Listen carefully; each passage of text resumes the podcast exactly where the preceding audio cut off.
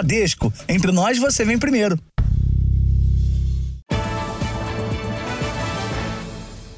Boa noite. Boa noite. Diante da demora para o restabelecimento de energia após temporais, a Prefeitura de São Paulo quer o cancelamento do contrato de concessão da empresa Enel. O PROCON de São Paulo recebeu mais de 17 mil reclamações contra a concessionária só neste ano. 20 mil pessoas ainda estão sem luz na cidade depois da chuva de ontem. Janilton nunca imaginou que ficaria preso dentro da própria casa. Eu ia trabalhar, minha cunhada ia trabalhar, minhas filhas iam para a escola. A forte chuva que caiu em São Paulo ontem provocou a queda de uma árvore sobre fios de eletricidade na entrada da casa dele. O carro também foi atingido. A família ficou sem luz e descobriu da pior forma que os cabos soltos energizaram o portão, por isso não conseguiram sair. Eu tenho essa chave teste, né? Eu coloquei aqui no portão e você percebe que passa energia. Mostra que passa energia. E o cachorro também tomou choque, ele está até preso. Foram mais de 12 horas sem o atendimento de equipes da Enel, concessionária de energia que atende a maior parte da região metropolitana. Funcionários só apareceram no meio da manhã para, com o auxílio da Defesa Civil, resolver o problema. E não foi só a família do Janilton que sofreu com a falta de luz. Cerca de 290 mil imóveis ficaram no escuro depois da chuva no feriado. Um transtorno a mais numa cidade que sofre com a interrupção no fornecimento desde o início do mês. Esse prédio aqui no centro de São Paulo chegou a ficar 48 horas sem luz esta semana. Isso provocou uma série de problemas, principalmente para uma das famílias que tem uma criança especial que respira por aparelhos. Por conta disso, os moradores se mobilizaram e alugaram um gerador para restabelecer a energia. Eles reclamam da falta de assistência da Enel e pediram para não serem identificados. Você liga a Enel, passa para um, passa para outro, faz um monte de protocolo e não resolve. Hoje, o presidente da empresa, que é italiano, foi ouvido na Assembleia Legislativa de São Paulo. A comissão parlamentar de inquérito apura as responsabilidades pelo apagão que deixou mais de 2 milhões de pessoas sem energia no começo do mês.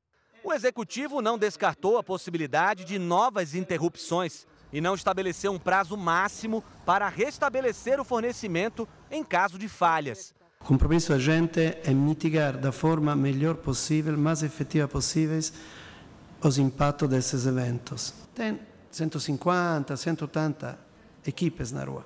A gente chegou a 1.200. Ele também foi alvo de questionamentos sobre o plano para indenizar os clientes, mas não deu detalhes concretos ou data para o ressarcimento. Também hoje, o prefeito de São Paulo afirmou ter pedido à Agência Nacional de Energia Elétrica o cancelamento do contrato de concessão com a Enel. Essa coisa de ainda ficar arrumando desculpa, ninguém aguenta mais. Então, se eles querem arrumar desculpa, que arrume bem longe daqui, porque o que a gente precisa de uma, de uma companhia que atenda os interesses da cidade. Enquanto isso, quem depende do serviço sofre com as constantes falhas no fornecimento. Com altas temperaturas registradas em boa parte do país, trabalhar ao lado de fornos é um desafio a mais para profissionais que atuam em cozinhas. Em São Paulo, o calor não dá trégua. Hoje a máxima chegou a 33 graus. Moda praia em plena selva de pedra. Só o termômetro explica. 33 graus na Avenida Paulista. A terra da garoa virou a terra do forno. Ah, eu trabalho no, ali no banco, então eu fico lá quietinha dentro e não saio, quase só para ir embora mesmo. Lá dentro eu uso blazer e aqui fora é impossível. Contando com essa, o Brasil já enfrenta a oitava onda de calor só em 2023, a quarta desde o início do inverno.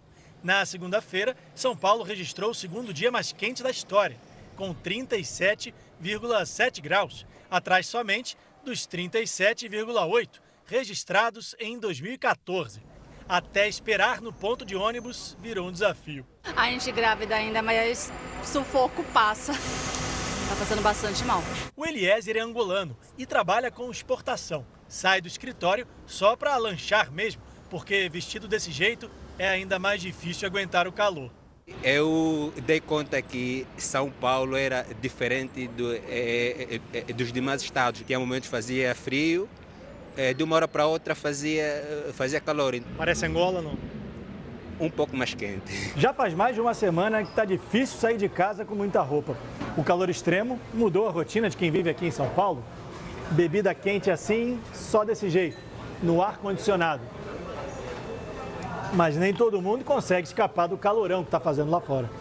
João trabalha há 12 anos como chapeiro nessa padaria. Oito horas por dia, sentindo os mais de 40 graus da chapa. Quando o bicho pega aqui, não... suando pra caramba. E esse calor que tá fazendo esses dias aí tá, tá complicado, tá puxado. O nordestino Ronaldo encara um calor ainda maior quando chega ao trabalho. Ele veio de Sergipe, mas a profissão de padeiro não ajuda a escapar do calor, né? Para fazer o pãozinho, tem que encarar os mais de 200 graus do forno industrial. Haja disposição. Às vezes desce lá embaixo, toma um ar, mas não tem como escapar porque a vida de padeiro é essa, né? É, o pessoal fala que São Paulo é frio e tal, mas acho que São Paulo virou Nordeste, né? Vamos ver então qual é a situação no Rio de Janeiro, que hoje teve o dia mais quente do ano, com os termômetros marcando mais de 40 graus. Para quem depende do transporte público, a situação não está nada fácil. É, uma passageira chegou a quebrar a janela do ônibus depois que o filho passou mal por causa do calor. O ar-condicionado do veículo não estava funcionando. As reclamações fazem parte da rotina de quem pega ônibus no Rio de Janeiro. A sensação térmica registrada hoje na cidade foi de mais de 50 graus. Por causa do calor, uma mãe tomou uma atitude extrema depois que o filho começou a passar mal. Ela quebrou a janela do coletivo.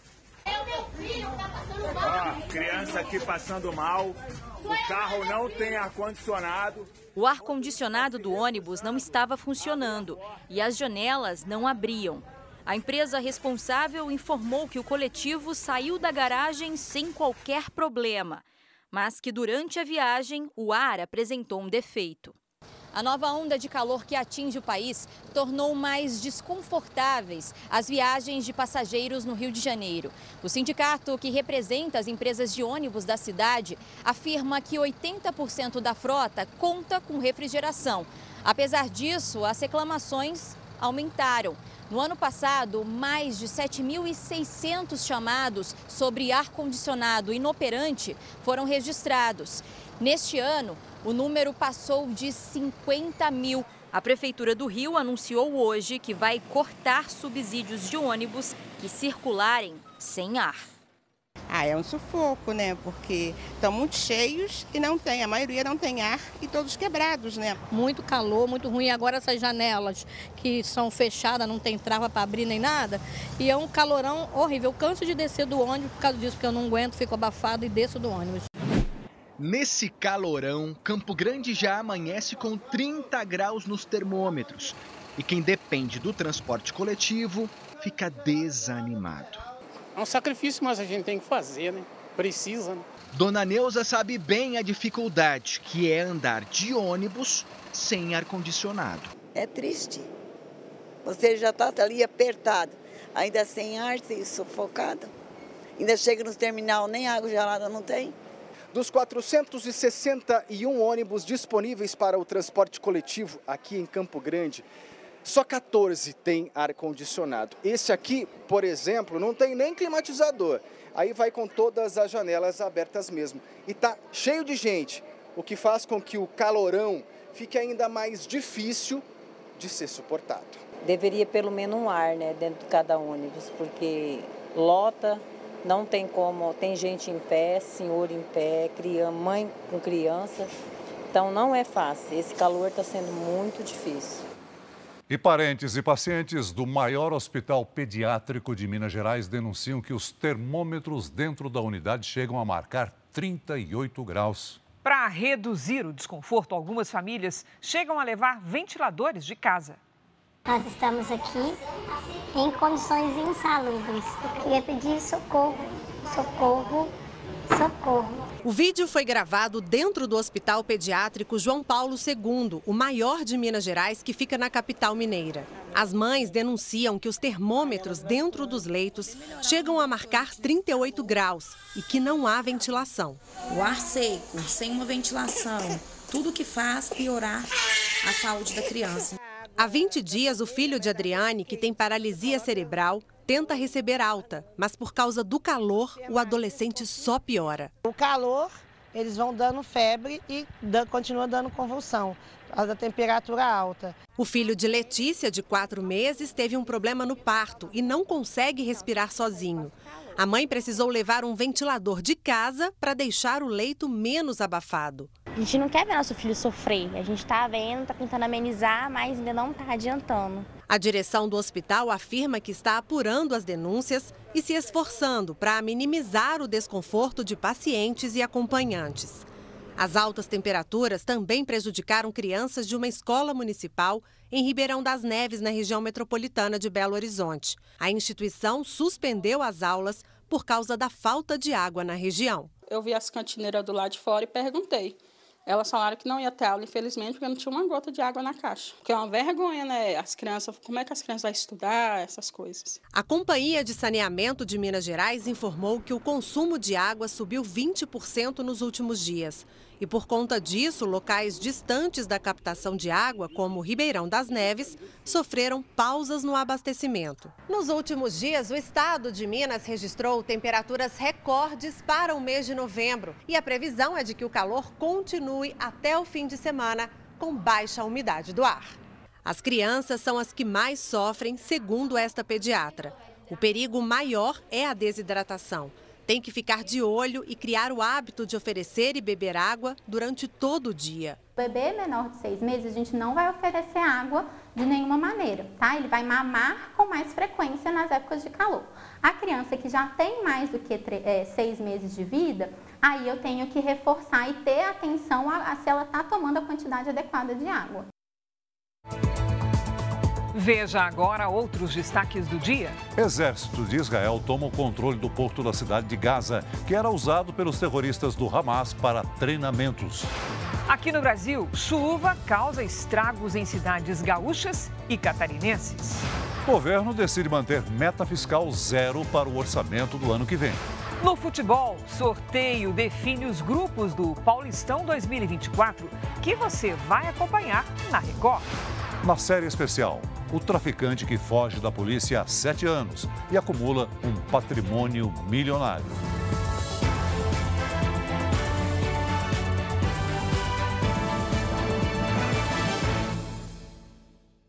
Oferecimento: Bradesco. Comprar online com cartão virtual é fácil.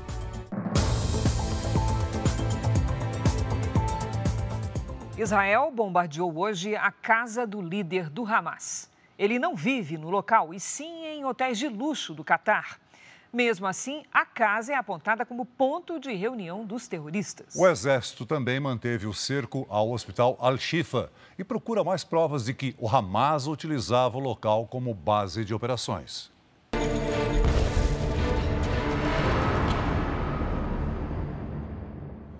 As forças de defesa de Israel fazem buscas em todos os prédios e em cada andar do hospital. A operação começou na noite de terça-feira e se estendeu durante a procura por túneis usados pelo Hamas para atividades terroristas. Hoje, os militares encontraram o corpo de uma refém que estava em um prédio próximo ao complexo hospitalar. Segundo o governo, a vítima era Yehudit Weiss, uma mulher de 65 anos. A incursão na unidade hospitalar aconteceu com respaldo dos Estados Unidos. A Casa Branca declarou que o serviço de inteligência também apontou que o local era usado pelos terroristas, mas não apresentou mais detalhes. Do lado de fora, a tensão aumenta na região central da faixa de Gaza. Hoje, os militares israelenses assumiram o controle do porto da cidade de Gaza. Houve confronto e bombardeios na região. Israel afirmou que o porto também foi usado como centro de treinamento para terroristas do Hamas. No norte de Gaza, os confrontos continuam. Um dos alvos principais foi a casa de um dos líderes do Hamas, que acabou destruída por caças israelenses. Assim como outros líderes do Hamas, Ismail Haniyeh vive com a família no Catar. Mas, segundo o exército israelense, a casa dele em Gaza era usada como uma base pelo grupo, um ponto de encontro de membros do alto escalão para planejar ataques terroristas. Fora de Gaza, na Cisjordânia, terroristas atacaram um posto de controle que fica entre Belém e Jerusalém. Segundo os serviços de emergência de Israel, seis pessoas ficaram feridas, uma delas com gravidade. Os três terroristas foram mortos por militares israelenses. A invasão do Hamas no dia 7 de outubro deixou cerca de 1.200 mortos. O grupo terrorista sequestrou também pelo menos 239 pessoas entre elas a jovem Noah Marciano, que teve a morte divulgada nesta semana. Centenas de pessoas se juntaram aos parentes da vítima em Tel Aviv para prestar homenagens. Noah, O corpo de Noah ainda está em Gaza. Não vamos parar de lutar até que Noah e todos os reféns voltem para casa, desabafou a mãe da militar. Ainda nesta edição, Israel bloqueia metade do dinheiro que financia o grupo terrorista Hamas. Em Brasília, o governo bateu o martelo e decidiu manter a meta fiscal zero para 2024. Quem acompanhou tudo e tem os detalhes é Luiz Fara Monteiro. Olá, Fara, boa noite. Oi, Cris. Boa noite para você, para o Celso e a todos que nos acompanham. Olha, Cris, significa que as contas públicas terão que ficar no azul no ano que vem, sem que o governo gaste mais do que arrecada. O dia foi de vitória para o ministro da Fazenda. Fernando Haddad chegou a travar uma queda de braço sobre a mudança da meta fiscal com o ministro da Casa Civil, Rui Costa. Até que hoje ficou definido o que Haddad propõe desde que assumiu: o equilíbrio das contas públicas e o déficit zero. O martelo foi batido pela manhã numa reunião entre os ministros da área econômica e o relator da Lei de Diretrizes Orçamentárias. O governo manteve a posição dele de meta fiscal zero, né, tirou qualquer possibilidade de emenda ao relatório, eh, qualquer mensagem modificativa com relação ao que está sendo decidido, e a preservação do arcabouço fiscal. O importante disso é que isso dá equilíbrio a tomada de posição né, e a garantia de que nós vamos trabalhar agora para concluir a votação do orçamento para dar ao país um orçamento factível em 2024. Atualmente, as contas do governo federal têm um rombo de 170 bilhões de reais. O ministro da Fazenda espera ganhar tempo e aprovar nos próximos meses matérias que gerem mais arrecadação para o governo. O compromisso assumido com o presidente Lula é de que não vão faltar recursos para programas sociais e para investimentos em infraestrutura. Mas o Ministério trabalha com a possibilidade de ter que mudar a meta em março. A gente precisa aprovar as medidas fiscais que estão no Congresso. Tem muita coisa para botar no Senado, BET e fundo fechado e offshore. Uh, na Câmara tem que terminar a reforma tributária. Tudo isso está no orçamento, né? Então a gente precisa fazer um esforço aí de final de ano. Outro assunto discutido hoje aqui no Planalto foi a retirada de parentes de brasileiros da faixa de Gaza. Cerca de 60 pessoas pedem para deixar a região e viajar ao Brasil. Mas a diplomacia brasileira sabe que terá dificuldades em convencer Israel a fazer uma nova lista, já que a maioria dessas pessoas é palestina. Além disso, as recentes declarações do presidente Lula sobre as ações de Israel contra o grupo terrorista Hamas geraram descontentamentos dentro e fora do Brasil. No fim da tarde, para tentar amenizar os efeitos das declarações, o presidente Lula ligou para o presidente de Israel, Isaac Herzog. Ele agradeceu o apoio de Israel na repatriação dos brasileiros e pediu ajuda para que um novo grupo de parentes seja autorizado a vir ao Brasil. E a confusão com a dama do tráfico do Amazonas aumentou aqui em Brasília. Parlamentares de oposição tentam emplacar CPIs e fazem até pedidos de impeachment contra os ministros Flávio Dino, da Justiça, e Silvio Almeida, dos Direitos Humanos. A participação de Luciane Farias em um evento do Ministério dos Direitos Humanos na semana passada rendeu hoje um pedido de impeachment contra o ministro Silvio Almeida. O autor do pedido, deputado Rodrigo Valadares, do União Brasil de Sergipe, considera que o ministro dos Direitos Humanos cometeu crime de responsabilidade ao autorizar o uso de recursos públicos com gastos de viagem de Luciane Barbosa Farias. Na opinião do parlamentar, a ação demonstra a disposição de Silvio Almeida em utilizar os recursos do Estado para facilitar a entrada de associados criminosos a prédios públicos.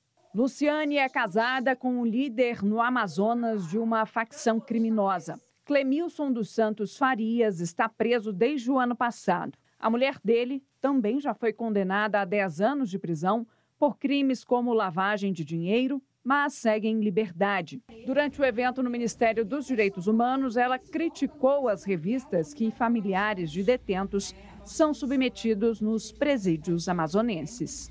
20, 30, 40 pessoas retornam e não conseguem ver seu familiar. O Congresso Nacional reagiu à presença de Luciane em Brasília. Além do pedido de impeachment contra o ministro dos Direitos Humanos, parlamentares já buscam assinaturas para a formação de uma CPI. E o ministro da Justiça, Flávio Dino, entrou ainda mais na mira da oposição. Ele é alvo de dois pedidos de impeachment pelas reuniões que Luciane teve com secretários do Ministério da Justiça em março e em maio deste ano. Um dos pedidos é assinado pelo deputado Kim Kataguiri, do União Brasil de São Paulo. Mais grave ainda é o fato de que as demandas levadas pela dama do tráfico do Comando Vermelho foram processadas e analisadas durante quase três meses pelos servidores do Ministério. Então, não foi só um erro de agenda. O Ministério Público do Tribunal de Contas da União entrou com um pedido na corte para que as visitas de Luciane Farias aos órgãos públicos do governo federal sejam investigadas. Os ministros Flávio Dino e Silvio Almeida negam qualquer tipo de ligação com Luciane. Dino já disse que vai processar qualquer um que associá-lo ao crime organizado. E Almeida afirmou que as acusações envolvendo o nome dele são tentativas de fabricar escândalos e minar a reconstrução da política de direitos humanos. Eu fico por aqui. Para você saber mais notícias de Brasília, é só acessar o r7.com. Voltamos a São Paulo com o Celso. Obrigado, Fara. Está acontecendo agora no auditório do Ibirapuera, em São Paulo, o sorteio dos grupos do Campeonato Paulista de 2024. Nós vamos para lá com Bruno Piscinato, que traz os detalhes para a gente. Boa noite, Bruno.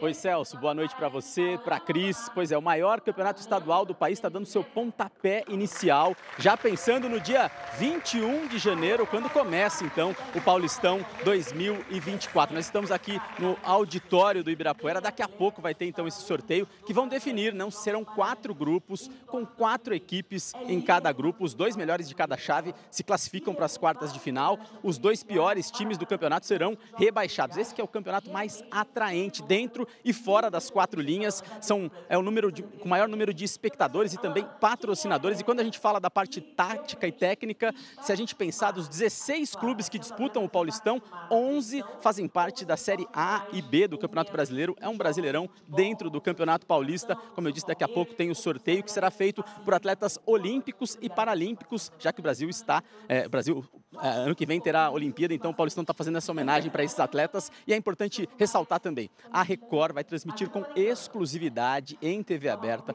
o Paulistão 2024 e daqui a pouco eu volto com dados detalhados com os grupos já para a gente saber onde é que vai ficar o Palmeiras, que é o atual bicampeão, Corinthians, Santos, São Paulo, todos os detalhes daqui a pouco dentro do Jornal da Record. Celso, Cris. Então até já, Bruno.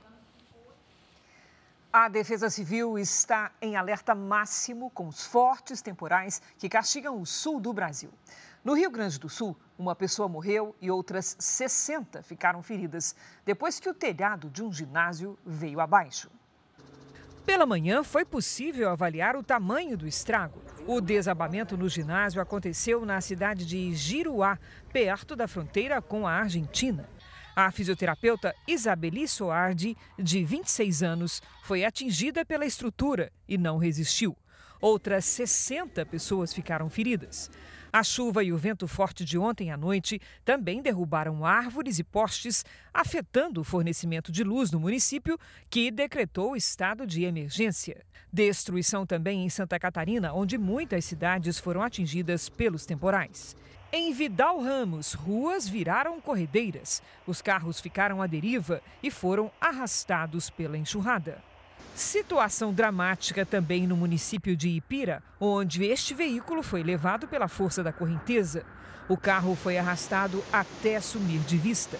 De acordo com a Defesa Civil, nas cidades de Ceará e Itá, um tornado se formou, levando árvores pelo caminho, com ventos acima de 100 km por hora. Nos pegou de surpresa porque existia uma previsão, mas não numa, não numa quantia de água tão grande como veio numa pegada só, né? Vamos saber então se tem mais alertas para a região sul do Brasil com a Giovana Rizardo. Olá, Gi, boa noite. Boa noite, Cris. Boa noite, Celso. Boa noite a todos. Tem sim, porque a região tem registrado chuva extremamente volumosa desde setembro. Então vamos lá, a previsão do tempo. As imagens de satélite mostram um contraste na região norte, quase nada de nebulosidade. Já no sul, as nuvens seguem carregadas. A região vai ter chuva persistente nos próximos dias e é alto o risco de transbordamentos, de alagamentos, granizo e ventania principalmente no Rio Grande do Sul e em Santa Catarina. De São Paulo até o Amapá, as pancadas isoladas acontecem à tarde e podem ser fortes. De Minas até o Ceará, tempo firme. Os termômetros não sobem muito em Porto Alegre, com máxima de 22 graus. Já o Rio de Janeiro deve fazer 40 graus. Em Cuiabá, 42, Salvador, 32, Belém, 34 e Rio Branco, 37 graus. Na capital paulista, tem alerta de tempestade na sexta-feira e no sábado. A chuva pode causar transtornos. Por enquanto, tempo abafado pela manhã e as tardes de 37 e 36 graus. A onda de calor se despede no domingo com máxima de 25 graus. Tempo delivery para a Eduarda, que é de Demerval Lobão, lá no Piauí. Oi, Eduarda. O calorão deve diminuir depois do fim de semana. As temperaturas ficam entre 37 e 38 graus. Agora, a partir de segunda-feira, 35 graus. O Carlos é de Conservatória, distrito de Valença, no Rio de Janeiro. Ele quer saber como é que vai ser o mês de dezembro, Giovana. Vamos lá, então. Oi, Carlos. Dezembro vai ser bem parecido com novembro. Calor e chuva. Para os próximos dias, tem alerta de temporal e faz 37 e 38 graus. Aí, no domingo e na segunda-feira, chuva a qualquer hora e as temperaturas diminuem, máximas de 28 e 26 graus. Pelas redes sociais, você também pode fazer o seu pedido. É só usar a hashtag você no JR Cris e Celso. Valeu, Giovana. Até amanhã, Giovana. Veja a seguir: estratégia de Israel e aliados para sufocar financeiramente o Hamas faz terroristas perderem a força. Eleições aqui na Argentina. As pesquisas indicam que os dois candidatos chegam ao final do segundo turno com chances de vitória. Na série especial, a história do criminoso que virou chefe do tráfico no interior de São Paulo e acabou na lista dos foragidos mais procurados do Brasil.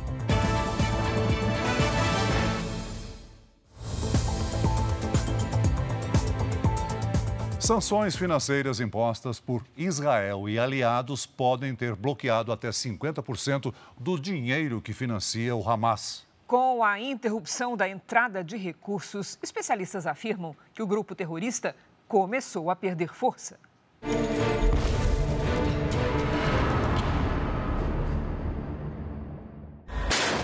Os bombardeios e as incursões em Gaza são as ações mais visíveis contra o Hamas. Mas, paralelamente aos ataques militares, Israel faz um cerco econômico contra o grupo terrorista. Sufocar financeiramente o Hamas é uma forma de enfraquecê-lo a longo prazo. Além de Israel, países aliados como os Estados Unidos têm rastreado e bloqueado contas de pessoas e grupos ligados aos terroristas. Ainda não se sabe exatamente o tamanho do prejuízo, mas o Hamas já estaria dando sinais de que sofre as consequências. Este professor de Relações Internacionais diz que as recentes campanhas de arrecadação do Hamas na internet são um indicativo da crise financeira enfrentada pelo grupo. A gente escuta aí que de 30% a 50% do, do, dos recursos Hamas já teria sido bloqueado, mas nós não sabemos com certeza. Né? À medida em que o combate vai se estendendo e os recursos do, do Hamas vão sendo usados, a, munição vai acabando, as reservas de alimento, etc., e aí que é, é possível começar a ter uma noção se eles estão conseguindo repor e manter esses recursos ou não. Irã e Catar são apontados como os principais financiadores internacionais do Hamas. A Turquia, em uma escala menor, também contribuiria com a manutenção do grupo terrorista. Esse dinheiro que serve tanto para as armas, tanto para a militância e tanto para pagar as famílias dos eh, guerrilheiros da, do, do Hamas. As estimativas sobre o orçamento do Hamas variam muito, de 400 milhões de dólares por ano, quase 2 bilhões de reais, a 2,5 bilhões de dólares, o equivalente a 12 bilhões de reais. Com o cerco financeiro, o objetivo é limitar o poder de ação do grupo, inclusive depois da guerra. E essas sanções elas têm se mostrado muito, muito eficazes. Né? Isso foi feito contra a Al-Qaeda, isso foi feito contra o Estado Islâmico, contra, tem sido feito contra o Hezbollah e outros grupos. Então, é, tem sido uh, bastante eficaz. Uma nova pesquisa coloca Donald Trump como preferido para vencer a eleição do ano que vem nos Estados Unidos. A partir de janeiro começam as primárias americanas. São votações estaduais para eleger o candidato que vai representar os partidos na disputa final para presidente. Pelos democratas, Joe Biden deve ser confirmado como candidato. Pelos republicanos, segundo a pesquisa, Donald Trump tem grande vantagem. O ex-presidente tem 62% das intenções de voto para representar os republicanos. O principal rival dele, o governador da Flórida, Ron DeSantis, ficaria com 14% do eleitorado. E se a votação para presidente fosse hoje, de acordo com o levantamento, Trump ganharia com 41% dos votos, na frente do atual presidente Joe Biden, que ficaria com 35%. Além disso, as pesquisas mostram que o democrata vem perdendo apoio, principalmente entre grupos que antes o apoiavam. Joe Biden é rejeitado como candidato por 63% dos eleitores homens. Rejeição parecida entre os eleitores mais jovens, abaixo de 45 anos. 60% dos latinos não apoiam o atual presidente. Já entre os negros, o índice ficou em 40%. O conflito entre Israel e Hamas também tem prejudicado a imagem do democrata. Biden diz que está ao lado de Israel, mas a população espera um apoio mais firme contra os terroristas. O novo presidente da Argentina vai ser escolhido nesse domingo. O segundo turno da eleição opõe dois candidatos com perfis bem diferentes. O nosso enviado especial, Tiago Nolasco, tem os detalhes. A Argentina respira política. O clima é de divisão por aqui. No domingo, a escolha será entre o peronista Sérgio Massa, atual ministro da Economia, de esquerda, e o deputado ultraliberal Javier Milei, de direita. E o principal assunto nos grupos de conversa, além da eleição, é a economia. Não é para menos. A inflação dos últimos 12 meses alcançou 142%, a maior em 32 anos. Na camisaria do José fica evidente o tamanho do problema. Ano passado, 40 mil pesos, agora 85 mil pesos. Com a economia nessa situação, mais de 40% dos argentinos vivem na pobreza. O Emílio é argentino, filho de brasileira. A inflação comeu o salário da, da gente, sim, é certo. Uma inflação de 150 no ano é bastante, é muito. Com a desvalorização do peso, a moeda aqui da Argentina, o dólar é cada vez mais aceito pelos comerciantes. Neste restaurante, por exemplo, é possível pagar a conta usando a moeda americana. O difícil é entender as várias cotações do dólar. São cerca de 20 no país. Aqui nas ruas, o dólar mais usado é o chamado dólar blue, onde um dólar vale quase mil pesos. O ultraliberal Milley quer dolarizar a economia e fechar o Banco Central. O candidato também defende se afastar de governos como o do Brasil e da China. Já o ministro da Economia, Sérgio Massa, propõe reduzir a inflação pela metade no próximo ano e realizar um corte de gastos públicos por etapa. Para este cientista político, quem vencer as eleições vai precisar se adaptar. Dos proyectos muy diferentes, pero los dos son, son planes eh, que, que en, última instancia son los dos inaplicables. Si mi ley intenta hacer aprobar eh, la dolarización, la liquidación del Banco Central y un ajuste drástico, va a fracasar. Si Massa intenta aplicar su criterio, lo peor de la crisis ya pasó, eso es in, totalmente inviable. A divisão é tamanha que até as pesquisas eleitorais não se entendem. Dependendo do método, apontam a vitória de Milley ou de Massa. Um típico drama argentino que só vai ser decidido na última hora. Vem aí mais uma temporada de promoção no comércio. Assunto para nossa Patrícia Lages. Vamos saber se comprar em melhores condições é mesmo bom ou será que prejudica o orçamento? Oi, Pati, boa noite. Muita calma nessa hora, né? Sempre muita calma na hora de gastar, né, Cris? Boa noite para você. Oi, Celso. Boa noite para você de casa. A promessa da Black Friday para esse ano são descontos de até 70%. Mas anote aí algumas dicas. Fazer uma lista ajuda a manter o foco, até porque comprar algo desnecessário, ainda que esteja barato, é perder dinheiro. Se possível, fuja dos parcelamentos, porque no começo do ano as despesas aumentam e é preciso prever esses gastos. A pesquisa de preços a gente já sabe, é imprescindível, né? Até para verificar se a oferta é real. E a internet facilita muito nessa tarefa. Geralmente, o e-commerce, as lojas online, têm melhores preços do que as físicas, inclusive alguns setores do varejo estão preparando ofertas especiais durante a madrugada do dia 24, que é a data oficial da Black Friday. Então, pode ser que valha a pena ir dormir um pouquinho mais tarde. Paty, todo mundo sabe que comprar online hoje em dia é super comum, super prático, mas tem muito golpe por aí, né? Quais são as suas dicas para evitar? Tem sim, Cris, tem que ficar de olho. Olha, e os maiores perigos são os sites falsos e o roubo de dados. Os sites falsos se parecem muito com os oficiais, só que eles oferecem preços bem abaixo do mercado. Os golpistas, para chamar a atenção dos consumidores, enviam links por e-mail ou pelo celular. Por isso, não clique em nenhum link recebido. Prefira digitar o endereço da loja no site do navegador do seu computador ou comprar pelos aplicativos oficiais. E na hora de fechar o carrinho, prefira pagar com cartão de crédito virtual. É só solicitar na hora pelo aplicativo da operadora.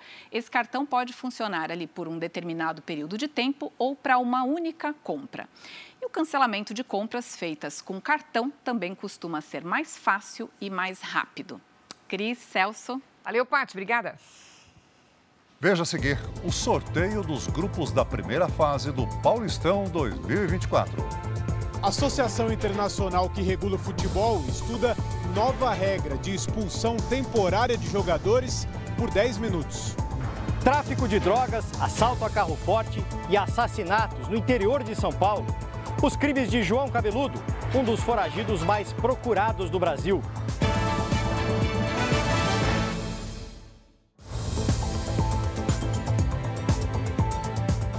Associação que regula o futebol mundial estuda uma série de mudanças nas regras de arbitragem. Um dos objetivos é ampliar a proteção aos juízes dentro de campo. É uma cena comum no futebol brasileiro. Os jogadores discutem, o juiz intervém e os atletas acabam batendo boca com o árbitro. Argumentam, gesticulam e, em alguns casos, intimidam. Mas imagens como essa do último Fla-Flu no Rio de Janeiro podem estar com os dias contados. A IFAB, a associação que regula o futebol no mundo, estuda fazer uma série de mudanças para proteger os juízes dentro de campo. Uma delas seria autorizar apenas o capitão do time a conversar com o árbitro em casos assim. É algo que já é feito no basquete, por exemplo. Acho que seria positivo sim. Pararia menos o jogo, né? Pô, além daquela discussão todo mundo em cima do juiz, acho que uma pessoa só ajudaria, né? Tem muita gente que se mete no jogo que não, não tá como capitão, entendeu? aí o jogo vira uma bagunça. Uma outra mudança que também é estudada pela associação é a aplicação de uma nova punição dentro de campo: a expulsão temporária do jogador por 10 minutos. A intenção dessa mudança é não só proteger os juízes, mas forçar o atleta a pensar duas vezes antes de entrar numa discussão com a arbitragem. A experiência já foi testada com bons resultados no futebol de base da Inglaterra. Esse ex-árbitro da FIFA explica que seria uma punição intermediária entre o cartão amarelo e o vermelho. E que outros esportes, como o rugby, possuem regras parecidas. Esta possibilidade vai fazer com que o árbitro tenha mais uma alternativa e, sem dúvida nenhuma, vai trazer muito mais melhoria e muito mais justiça para uma partida. A CBF afirmou que desconhece essa discussão internacional, mas que é a favor de qualquer medida que beneficie a dinâmica do futebol. Já o torcedor está dividido diante da novidade da expulsão temporária. Talvez cinco minutos, né? Se for dar o vermelho, dá de uma vez só, o cara vai embora e vai logo pro vestiário. Agora dez minutinhos, aí já, já não acho certo não, é desvantagem. E acabou agora há pouco o sorteio dos grupos do Paulistão 2024. Quem traz as informações direto do auditório do Ibirapuera, em São Paulo, é Bruno Piscinato. Vamos saber com ele qual é o grupo mais difícil? E aí, Bruno, como é que ficou? Olha, Cris, o Corinthians caiu no grupo do Red Bull Bragantino, time que está na Série A do Campeonato Brasileiro, luta pelo título brasileiro, então o Corinthians deve ter dificuldade. Mas vamos então aos grupos. No grupo A, o Santos é o cabeça de chave, né? Tem também o Ituano, Santo André e a Portuguesa, a Luz. No grupo B, o atual bicampeão Palmeiras vai reencontrar o vice-campeão Água Santa, além de Guarani e Ponte Preta, a dupla de Campinas. No grupo C, como eu disse, estão Corinthians, Red Bull Bragantino, Mirassol e Inter de Limeira. E por último, no grupo D, o São Paulo vai encarar o São Bernardo, Botafogo de Ribeirão Preto e o Novo Horizontino. É importante lembrar que eles não jogam com os times do mesmo grupo, apenas com as equipes que estão nos outros grupos e aí sim somam pontos para se classificar para a próxima fase. Vale lembrar, o Campeonato Paulista 2024 começa no dia 21 de janeiro e vai até 7 de abril com exclusividade em TV aberta na tela da Record. Cris, Celso, Obrigada, Bruno. O Paulistão é conhecido também por ser o campeonato estadual mais disputado do país. Além da rivalidade entre os quatro grandes times do estado, muitas vezes os clubes do interior se destacam na competição. Um campeonato que reúne os quatro grandes clubes do estado e times que representam a força do interior. O Paulistão é o estadual mais empolgante do Brasil. Em campo prevalece a rivalidade, eu acho que isso que faz o futebol ficar legal, né? Lógico, sempre com, com respeito, evitando essas confusões, mas é isso que mantém ali a chama do futebol, do povo querer ir para o estádio e assistir. Craques do passado também exaltam a força do Paulistão. O Campeonato Paulista é o campeonato mais disputado do país, né? É o mais difícil do país que você vê que só não tem só os grandes. Sempre tem alguma, vamos supor, um Bragantino, tem alguma equipe do interior, você vê. O, o ano passado, Ituano tirou o Corinthians. Na última edição, os times do interior realmente surpreenderam. Foi nas quartas de final que o Ituano desclassificou o Corinthians na disputa de pênaltis. Para o goleiro Jefferson Paulino, o grande momento da carreira. Poder desfrutar no, no, no final do jogo é, de uma classificação para a semifinal foi um motivo muito, muito importante, não só para o clube, mas para as nossas carreiras também, e que marcou minha carreira de uma forma é, muito bonita. Né? E teve ainda o Água Santa que passou pelo São Paulo e chegou a vencer o primeiro jogo da final contra o Palmeiras. O Alviverde reagiu na partida de volta e se tornou o campeão. Em 2024, Rafael Veiga quer comandar o Palmeiras na conquista de um histórico tricampeonato. A gente sabe que é, conquistando mais esse título, né, a gente vai entrar para a história realmente no Campeonato Paulista. O Corinthians vai entrar no Paulistão de 2024 pressionado por conta de um incômodo jejum de títulos. A última vez que o Timão conquistou uma taça foi justamente no Campeonato Paulista de 2019.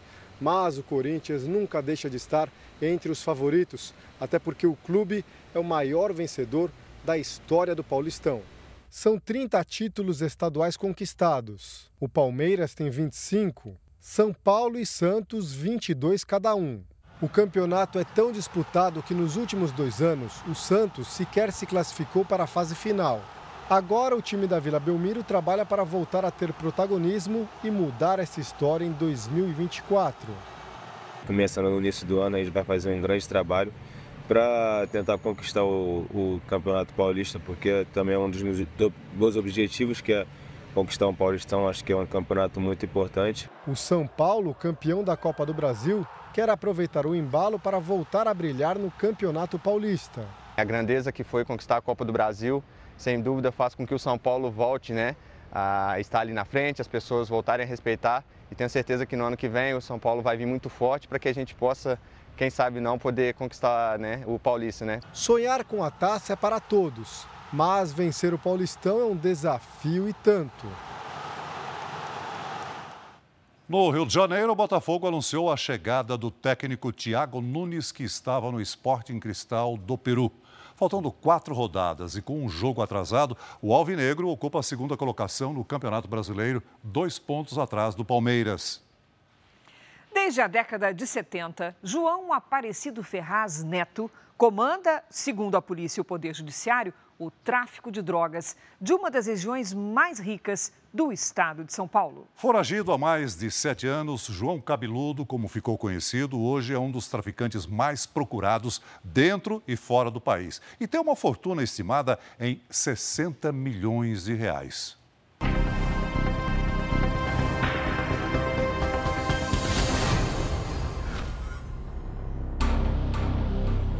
Ele criou um império do crime. Um bandido desse porte não para. João Aparecido Ferraz Neto, traficante de drogas, assaltante, assassino, foragido desde 2016. Um dos 10 mais procurados pela Interpol. O cabelo longo do jovem bem vestido para a foto foi o motivo do apelido. João Cabeludo. Assim ficou conhecido desde os primeiros crimes na década de 70. Era o início do que virou uma longa ficha de antecedentes criminais de 25 páginas. No interior de São Paulo, São José dos Campos tem quase 700 mil habitantes. É a oitava cidade mais rica do estado e a vigésima do país. A uma hora de distância do maior aeroporto do Brasil, em Guarulhos, e a menos de 100 quilômetros do litoral norte principal município no Vale do Paraíba, por onde passa a Via Dutra, o caminho entre as duas maiores capitais brasileiras, São Paulo e Rio de Janeiro, onde João Aparecido Ferraz Neto começou bem cedo a vender drogas e acabou se tornando o traficante mais poderoso da região. João Cabeludo é um dos protagonistas, um dos destaques da crônica policial no Vale do Paraíba nos últimos 30, 40 anos. Hoje, editor-chefe de um jornal em São José dos Campos, Guilhermo Codazzi foi repórter policial. Com as histórias que acompanhou, ele nos ajuda a entender esse quebra-cabeças que é a ascensão de João Cabeludo no crime organizado. Ele é a conexão entre a droga que vem da Bolívia e que é distribuída nesse corredor importante, nesse eixo São Paulo-Rio, e a nossa região fica exatamente no meio desse corredor. É, é, é o corredor por onde essa droga é escoada. Uma região de muitos casos retratados nas páginas policiais. O Marcos é um colecionador de notícias, se interessa pelo assunto há muito tempo e guarda tudo, como um arquivo de jornais. A coleção já tem mais de mil recortes de jornais. Todo esse material que o Marcos conseguiu juntar conta a história da violência e do crime aqui na região. E claro, não é difícil imaginar quem aparece muitas vezes aqui. Com certeza o João Cabeludo é o personagem mais marcante e recorrente nesse noticiário da nossa região. João Cabeludo aqui numa nova prisão, 8 de janeiro de 1988, numa oficina onde ele prensava maconha. Dize Caça, chefão do tráfico em São José. Mesmo na mira da polícia, o esquema criminoso de João Cabeludo crescia. Em 2007, na zona rural de Caçapava, num pequeno sítio, a polícia é, conseguiu apreender 3 toneladas de maconha. E eu me lembro, assim, da gente ter é, entrado nessa casa e ela estava abarrotada com tijolos de maconha. Era uma cena de filme. A vida no crime levou os filhos do traficante para o mesmo caminho. Tuco e Eric já eram temidos com pouco mais de 20 anos de idade. Os dois foram assassinados. Tuco morreu em 2013 em uma troca de tiros com um grupo rival. Eric morreu quatro anos depois em uma operação da Polícia Federal em Maceió, Alagoas, onde ele morava e lavava dinheiro do tráfico. Vários familiares deles hoje sobrevivem e vivem de forma, pode ser de forma aparentemente rica, em razão do dinheiro do crime. Por isso que eles, parte dessa família foi investigada o ano passado e continua sendo investigada. Em 2022, a polícia fez uma operação que apreendeu e bloqueou bens avaliados em 150 milhões de reais, que seriam do traficante e estariam em nomes de terceiros. Uma dessas pessoas é a ex-mulher dele, que foi alvo dessa investigação, que inclusive teve né, um imóvel dela avaliado em 12 milhões de reais, é, sequestrado pela justiça. E nessas investigações você vê o nível né, social que se chega a gastar um milhão em bolsas, meio milhão em joias.